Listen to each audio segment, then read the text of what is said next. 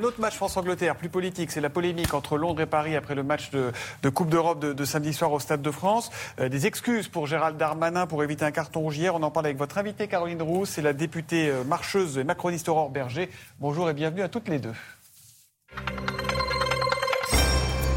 Bonjour Berger. Bonjour. En effet, le ministre de l'Intérieur a été euh, auditionné hier au Sénat. Il a reconnu que cela aurait pu être mieux organisé. Ce sont ses mots. Il a aussi maintenu euh, sa version, notamment sur les faux billets avec lesquels sont arrivés 40 euh, 000 supporters britanniques. Ce sont les chiffres qu'il a donnés. C'est un petit, tout petit, mais à culpa.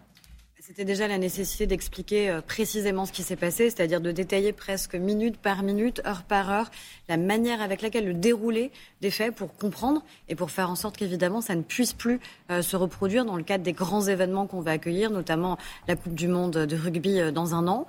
il y a une conjonction de facteurs et c'est ça que les deux ministres ont expliqué hier.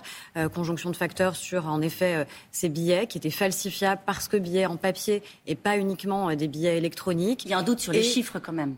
40 bah, 000 faux billets, dit le ministre, 2800, euh, disent certains spécialistes. Sauf qu'à un moment, il y avait un préfiltrage. C'est au niveau du préfiltrage qu'à un moment, les stadiers ont constaté par eux-mêmes, puisqu'ils ont refoulé un volume extrêmement important de personnes qui étaient dotées de billets. Peut-être d'ailleurs des personnes de bonne foi qui ont acheté euh, sur euh, d'autres marchés, des seconds marchés, des billets qui avaient été falsifiés. Et après, il y a ceux qui ont réussi à passer les barrières du faux filtrage, enfin du préfiltrage, pour aller jusqu'au scanner et là, en effet, il y en a eu 2600. Hier, à votre place, il y avait Marine Le Pen qui disait clairement il a menti. Il a menti et il ment aux Français. Il doit euh, démissionner, il doit s'excuser, il l'a fait, mais il doit euh, démissionner. Est-ce qu'il a menti aux Français? Je crois que l'extrême droite demande à peu près euh, tous les trois mois la démission du ministre de l'Intérieur, quel qu'il soit, quels que soient les gouvernements. donc bon, ça, en tout cas, il y a une forme de, de cohérence et de continuité de la part de l'extrême droite sur le sujet. après, qu'elle nous dise précisément ce qu'elle se permet de dire, c'est-à-dire de quel droit elle dit que le ministre a menti, alors que justement, on a des faits qui sont établis. Et encore une fois, on ne met pas la poussière sous le tapis. Il y a eu un certain nombre de dysfonctionnements. C'est une réalité, personne ne peut le nier.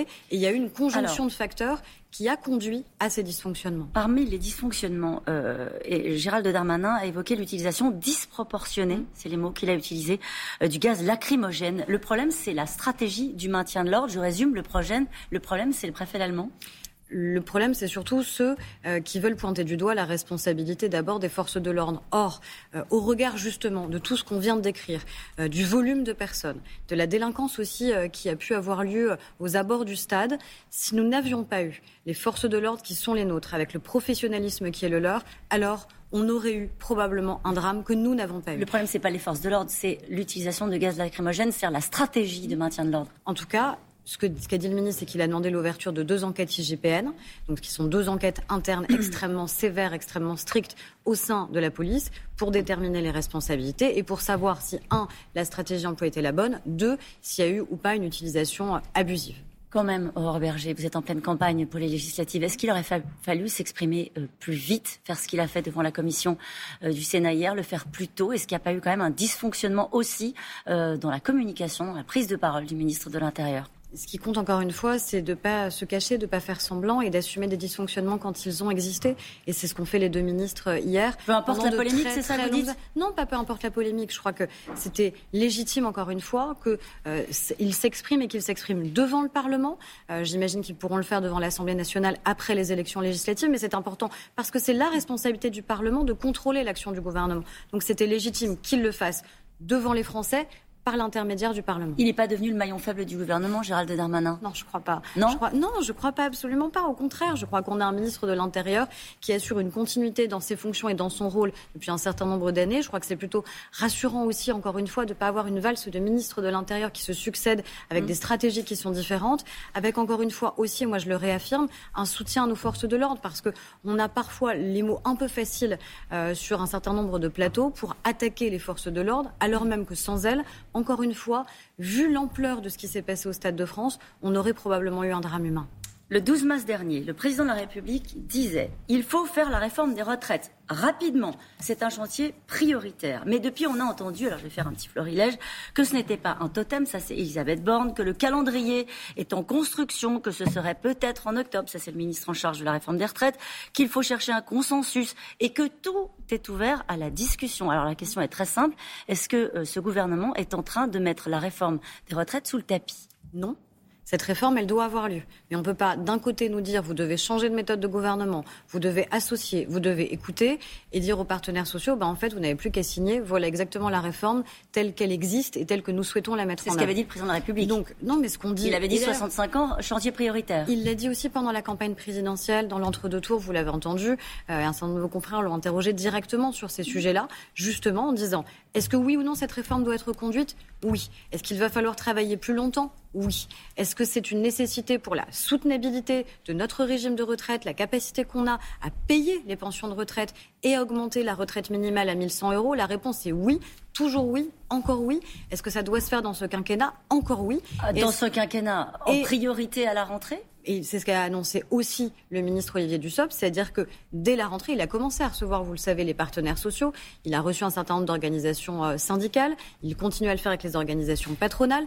Et il a dit qu'à partir de septembre-octobre, cette réforme et ces négociations avec les partenaires sociaux devraient être engagées. On ouvre la négociation au début de l'année. Mais ça veut dire que vous avez des élections législatives qui vont, je l'espère et je le crois, donner une majorité au président de la République le 19 juin prochain. Le Parlement va donc commencer son travail dès cet été, l'Assemblée nationale, en juin, sur des enjeux essentiels, notamment sur la question, vous en parliez sur votre plateau, du pouvoir d'achat et de la protection du pouvoir d'achat des Français. C'est ça le chantier prioritaire. Le ministre a déjà reçu les partenaires sociaux et dès la rentrée, dès septembre-octobre, les négociations vont pouvoir s'ouvrir. Je n'ai pas l'impression que ce soit un calendrier euh, extrêmement distendu. Euh, sur le pouvoir d'achat, euh, certains vous reprochent de ne pas aller assez vite. Il y a urgence, vous l'avez dit, c'est votre chantier mmh. prioritaire. Pourquoi attendre? Attendre tout simplement peut-être qu'il y ait des élections législatives. Euh, c'est un, peu compliqué d'annoncer des projets qui de toute façon ne pourraient pas se traduire immédiatement dans les faits parce qu'ils ne pourraient pas être votés. Par contre, on n'a pas attendu pour faire le blocage des prix, notamment sur la question de l'énergie, qui est quand même l'une des principales préoccupations, c'est-à-dire pouvoir continuer à aller se rendre à son travail, par exemple, sur la question du prix des carburants. Et là, on a continué à faire, vous le savez, ces 18 centimes de baisse de prix de, l'essence notamment, blocage des prix de l'électricité, des prix du gaz, et un projet de loi qui sera le premier qu'on examinera, encore une fois, si on a une majorité. C'est la raison pour laquelle on a besoin de cette majorité. Alors justement, vous avez signé une tribune hein, ce week-end euh, contre Jean-Luc Mélenchon en estimant qu'il comportait un risque hein, pour, euh, pour, pour, la France. Euh, les sondages donnent la NUP et la majorité au coude à coude. Jean-Luc Mélenchon hier soir a estimé que cette fois-ci ce sont ces mots. Ça sent bon. Est-ce que vous prenez cette dynamique au sérieux? Oui. Est-ce qu'il y a une dynamique? Est-ce que vous la voyez sur le terrain? On la prend au sérieux, oui. On la prend au sérieux parce que, à la fois médiatiquement, à la fois dans les sondages, le seul aujourd'hui qui existe, à part la majorité présidentielle, c'est Jean-Luc Mélenchon. Il n'y a aucune autre opposition aujourd'hui qui ait une existence politique forte et crédible. Donc ça veut dire que sur ces élections législatives, il y a un choix très clair politique que les Français vont faire. Est-ce qu'ils veulent une majorité pour le président de la République ou est-ce qu'ils veulent une majorité pour Jean-Luc Mélenchon Et là, ce sont deux projets politiques, deux projets de société, deux projets institutionnels, deux projets sur les enjeux économiques qui sont radicalement différents. Les Français nous demandent d'agir et d'agir vite. On le sait très bien, avec demain le risque d'avoir une majorité qui ne soit pas une majorité présidentielle. Là, pour le coup, c'est certain, votre réforme des retraites, elle est purement et simplement oubliée et c'est la fausse promesse de Certains le souhaitent. Il y a 65% des Français qui sont opposés à cette réforme Mais des il y a surtout, à mon avis, 100% des Français qui veulent qu'on continue à payer les pensions de retraite dans notre pays et 100% des Français qui veulent qu'on augmente la retraite Avec minimale Mélenchon, il y aura plus, les, retraites ne seront plus payées, c'est ça que vous dites ah ben, Je pense que de toute façon, c'est pas moi qui le dis. Ce sont les études qui démontrent que si nous ne faisons pas cette réforme, nous avons un risque évident à moyen et long terme sur la soutenabilité du système. Donc promettre aujourd'hui les 60 ans, sans dire vraiment d'ailleurs la durée de cotisation et le nombre de trimestres, c'est mentir aux Français. Dire qu'on peut euh, assumer d'avoir un vrai choc sur les enjeux énergétiques et écologiques en sortant du nucléaire, c'est mentir aux Français. De la même manière que dire qu'on élit un Premier ministre, c'est mentir aux Français parce que ça n'est pas le mode de fonctionnement de nos institutions. L'affaire Damien Abad, le retrait de la candidature de Jérôme Perra, le fiasco du Stade de France, elle doit pas être simple, la campagne sur le terrain Écoutez, elle se vit sur le terrain, justement. sur le terrain, on parle des enjeux de santé. Comment on fait demain pour avoir un hôpital public qui est haut niveau, qui Et vous leur dites, on a fait une mission flash? Je leur dis surtout, on a revalorisé l'hôpital public, on a revalorisé nos soignants. Il va falloir qu'on continue à le faire et qu'on rende l'hôpital plus humain. Il va falloir qu'on continue à faire monter en compétence toutes les autres professions médicales pour faire face à la pénurie. Et que oui, avec le pouvoir d'achat, la santé est l'enjeu prioritaire. Merci beaucoup, Aurore Berger. Merci Aurore Berger. La, retraite, la réforme des retraites doit avoir lieu. Les négociations s'ouvriront dès la rentrée au mois de septembre ou au mois d'octobre, nous dit la députée des Yvelines, qui prend également la, menace Jean-Luc Mélenchon au sérieux. Il est la seule opposition politique forte et crédible, même s'il est radicalement différente des couleurs qu'elle défend. C'était donc avec euh, Aurore Berger, qui était l'invitée des 4V, émission traduite en langue des signes par Annick Motin. Merci Eh Caroline. bien, voilà